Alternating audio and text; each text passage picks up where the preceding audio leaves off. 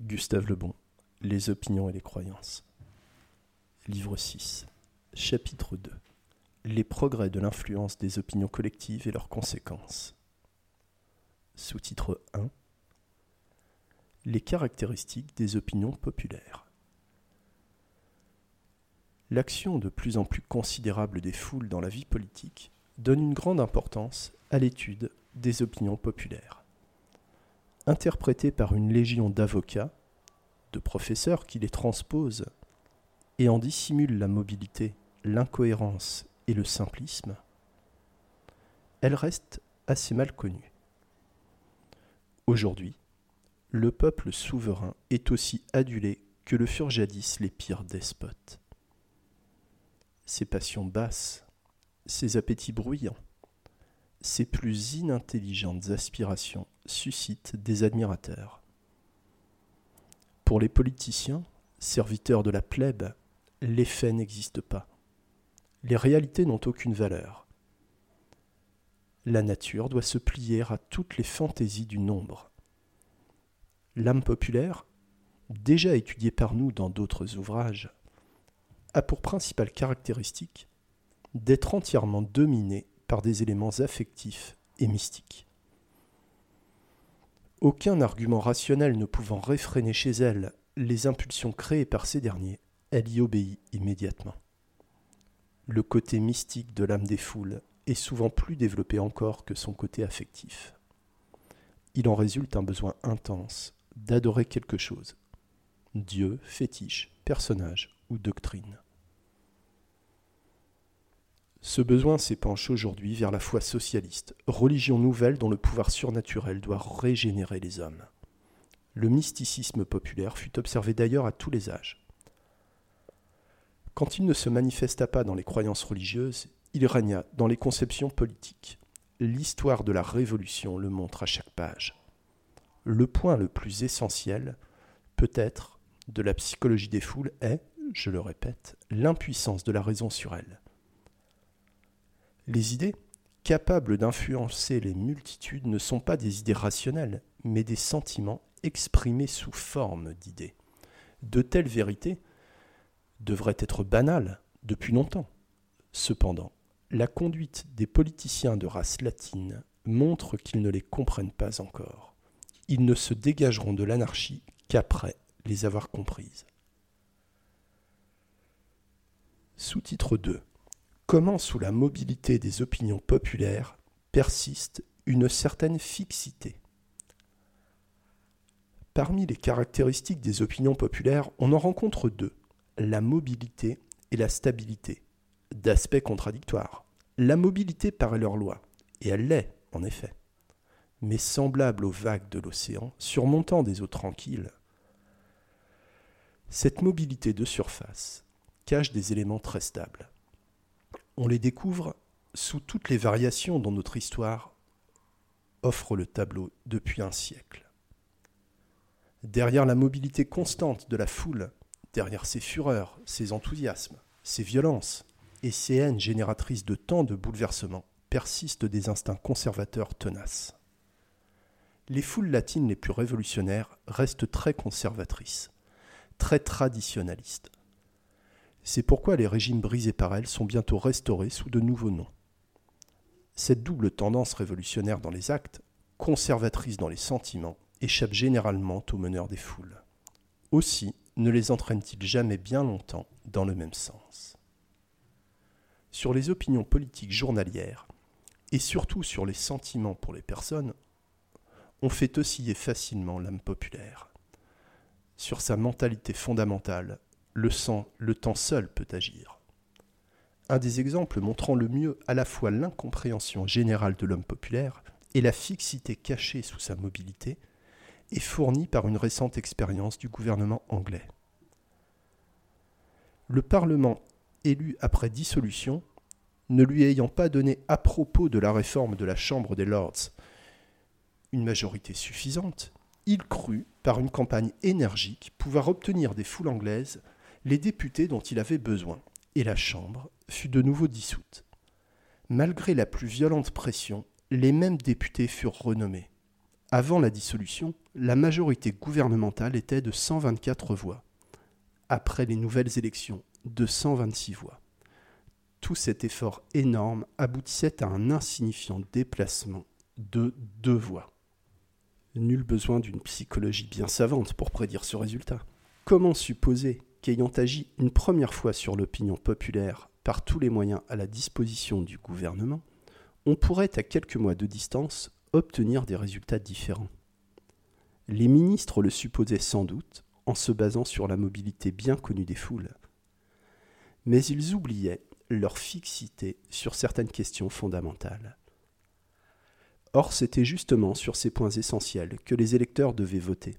Ils correspondaient à des tendances traditionnelles irréductibles des diverses fractions du peuple anglais. L'âme collective ne peut être dirigée qu'en la pénétrant j'ai bien des fois montré à quel point la plupart de nos hommes d'État en ignorent le mécanisme. La loi récente sur les retraites ouvrières l'a une fois de plus montré. Ils comprennent encore moins l'âme collective d'autres peuples, comme le prouvent les idées d'assimilation imposées à nos colonies. Sous-titre 3 La puissance de l'opinion populaire avant l'âge moderne l'action des opinions populaires devenues prépondérantes aujourd'hui s'est également exercée aux divers temps de l'histoire. On ne l'aperçoit pas toujours parce que la chronique des nations n'a guère été, pendant longtemps, que celle des souverains. Tous les actes de leur règne semblaient des créations de leur volonté. Bien qu'oubliés des livres, les influences populaires furent cependant considérables. Quand après avoir terminé l'histoire des rois, on s'occupera de celle des peuples, il apparaîtra clairement que les foules furent les vraies créatrices d'événements mémorables. Croisades, guerre de religion, massacre de la Saint-Barthélemy, révocation de l'édit de Nantes, restauration monarchique et napoléonienne, etc.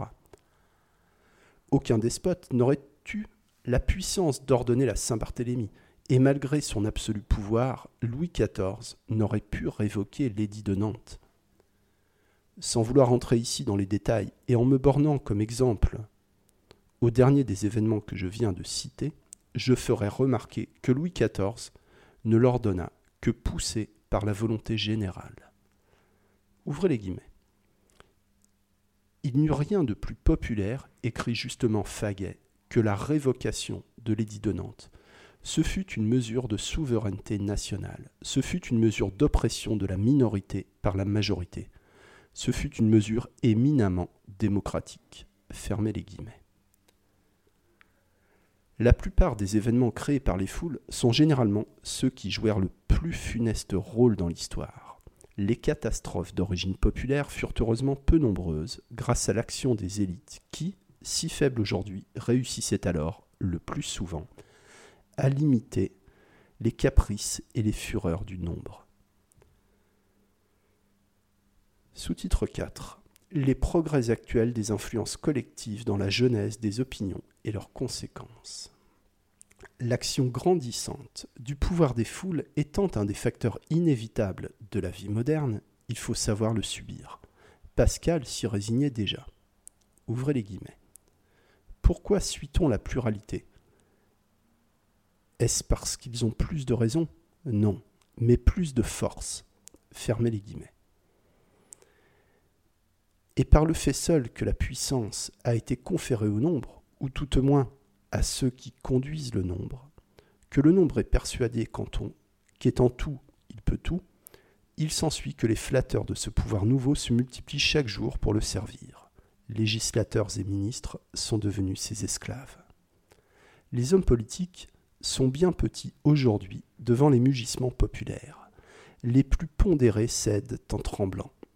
Ils n'hésiteront jamais, comme on le vit avec stupeur à Brest, a signé des manifestes en faveur d'un anarchiste antipatriote, candidat au Parlement, si de bas comités électoraux le leur ordonnent. Cette servilité fut du reste la loi de tous les âges. Qu'un peuple aspire à la liberté, ce qui lui arrive rarement, ou se rue vers la servitude, tendance beaucoup plus fréquente, il trouvera toujours des professeurs et des avocats pour donner une forme intellectuelle à ses impulsions, si dangereuses qu'elles puissent être. Les opinions des foules dictent aujourd'hui aux législateurs les lois qu'ils doivent voter. Et comme ces lois correspondent à des fantaisies éphémères et non à des nécessités, leur résultat final est de désorganiser la vie industrielle, sociale et économique du pays. Quant aux gouvernants, ils se bornent à suivre les mouvements de l'opinion, se sentent impuissants à les diriger et laissent ainsi s'accumuler des ruines. On le constate maintenant chaque jour, la dernière grève des inscrits maritimes, qui faillit anéantir le commerce de l'Algérie, en a fourni un bien lamentable exemple. Dès qu'une grève maritime se manifeste, la navigation étant réservée à la marine française, l'Algérie se trouve en état de blocus et ses marchandises pourrissent dans ses ports. En 1904, les communications furent ainsi interrompues trois mois. En 1907, un mois. En 1909, deux mois. Pour remédier à ce blocus, il suffisait de suspendre momentanément le monopole des pavillons, de façon à permettre aux bâtiments étrangers un commerce au moins provisoire entre la France et l'Algérie. Afin de ménager la clientèle électorale des inscrits maritimes, on préféra faire perdre des millions à l'Algérie. Devant cette passivité résignée, cette obéissance à leurs ordres, les foules deviennent chaque jour plus impérieuses. Les freins qui les maintenaient étant détruits, elles obligent parfois leurs représentants à légiférer au mépris de toute équité comme l'auraient fait les barons féodaux. Il faudrait entrer dans trop de détails pour montrer comment se sont graduellement désagrégées les actions inhibitrices qui modéraient jadis les fantaisies et les fureurs des foules. Et comment a été amené leur état de révolte permanente? Cet esprit de rébellion résulte avant tout de la notion qu'il suffit de menacer et au besoin saccager, comme à Narbonne et en Champagne, pour être obéi.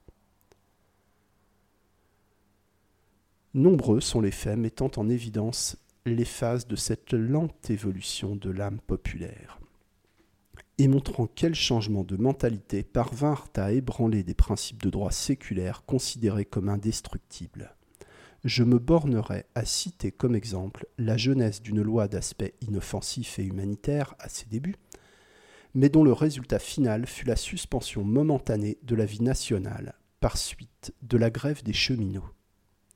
Depuis longtemps, les compagnies payaient à leurs employés des retraites souvent supérieures à celles des fonctionnaires. D'après les chiffres donnés à la Chambre, alors que les ouvriers mineurs ont un maximum de pension de 360 francs, les instituteurs 1000 francs, les professeurs de collège 1385 francs, celles des chefs de gare et des mécaniciens peuvent atteindre et dépasser 3500 francs. L'orateur qui donnait ces chiffres à la tribune ajoutait que ce n'est pas la situation des employés des compagnies qui demanderait à être améliorée. Rien de plus évident, mais comme les cheminots peuvent devenir de bons agents électoraux, et d'ailleurs faisaient entendre dans les journaux qu'ils inspirent de violentes menaces, les législateurs crurent très simple d'user de leur souveraineté absolue pour leur donner satisfaction. Ils s'empressèrent donc de voter une énorme augmentation de retraite payable naturellement par les actionnaires des compagnies. Peu de despotes auraient osé employer ce procédé et déclarer ainsi à des actionnaires Il me plaît de déduire vos maigres dividendes pour faire des pensions à une catégorie d'agents dont j'ai besoin. Obéissez et payez. Les chemins de fer, étant des entreprises privées, sont liés par des contrats qu'un seul des contractants n'a pas le droit de briser. Cette, vérité, cette vérité eût fait réfléchir des législateurs moins aveuglés par la théorie de la souveraineté de l'État représentant les foules. Il se trouva pourtant au Sénat qu'un seul sénateur, M. Raymond Poincaré, pour montrer le caractère odieux d'une intervention ayant pour but de dépouiller une classe de citoyens au profit d'une autre. Ouvrez les guillemets. C'est, dit-il, le fait du prince dans ce qu'il a de plus arbitraire. Nous légiférons pour l'avenir. On nous demandera demain de légiférer, sinon pour le passé, du moins pour le présent. Où irons-nous, messieurs? Je me le demande. Nous résisterons sans aucun doute, mais combien, le jour venu, serons-nous à résister? Fermez les guillemets. Pas beaucoup, certes, car l'éminent homme d'État après avoir fort bien montré les redoutables dangers du projet du gouvernement, n'en a pas moins voté pour lui, contribuant ainsi à violer des principes de droit fondamentaux. Encouragés par le succès de leurs menaces, les employés de chemin de fer exigèrent immédiatement des augmentations de traitement considérables. Les compagnies, ayant essayé de résister, Il en résulta finalement la désastreuse grève des cheminots qui désorganisa tous nos réseaux. Ce n'est là d'ailleurs qu'un commencement. Les ouvriers, auxquels on propose des pensions de 2 ou 300 francs, ne s'en contentent plus depuis qu'ils ont constaté que par des violences, leurs collègues des chemins de fer en obtenaient 2 ou 3 000. À la suite du vote du Sénat, les demandes de retraite proportionnelle commencèrent naturellement à pleuvoir. Cantonniers, ouvriers des arsenaux, des mines, des tabacs, réclamèrent énergiquement. Mais tout cela est l'avenir, un redoutable avenir, que les préoccupations électorales peuvent seules empêcher d'apercevoir. Quel sinistre aveuglement. On a vu, par la révolte récente de plusieurs départements, révolte accompagnée de pillages et d'incendies, les progrès de la violence des classes populaires quand on refuse de leur obéir instantanément. Le but poursuivi se dessine chaque jour plus nettement. Il consiste à tâcher de dépouiller ceux qui possèdent. Cet idéal, constamment prêché par les meneurs, est au fond de toutes les revendications. En attendant, les législateurs sanctionnent servilement les mesures que la foule exige. Ils ont perdu le sens des possibilités et des réalités. Les plus dures expériences ne les éclairent pas. Ils s'imaginent marcher ainsi vers le progrès et la liberté, tandis que leur vote nous mène vers la servitude, la décadence et tous les despotismes qui en sont la suite.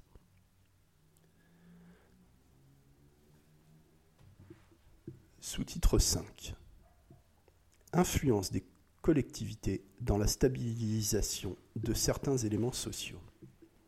Le rôle destructeur des opinions des foules n'est qu'une des phases de leur action. Sous la mobilité populaire apparente existe, nous l'avons dit, un esprit traditionnaliste assez difficile à détruire. Grâce à lui, les foules retournent facilement au passé. Le côté conservateur de l'âme populaire s'observe surtout dans les groupes sociaux classes, congrès, corporations, syndicats, académies, etc. L'action de ces groupes homogènes est souvent fort différente de celle des groupes hétérogènes dont nous nous sommes occupés plus haut. Ni destructive, ni créatrice, elle stabilise, en raison de l'autorité du nombre, des opinions nouvelles créées par des élites, et fixe ainsi pour quelque temps certains éléments importants des civilisations langue, art, mode, croyances, théories scientifiques, etc. L'action individuelle est certainement capitale, et le génie, sa plus belle floraison, est toujours personnelle. Cependant, ces créations ne peuvent pleinement s'épanouir qu'après être devenues collectives. Sans les chercheurs solitaires, il n'y aurait jamais eu ni civilisation, ni progrès, mais l'œuvre individuelle n'acquiert toute sa puissance que par son absorption dans l'âme collective.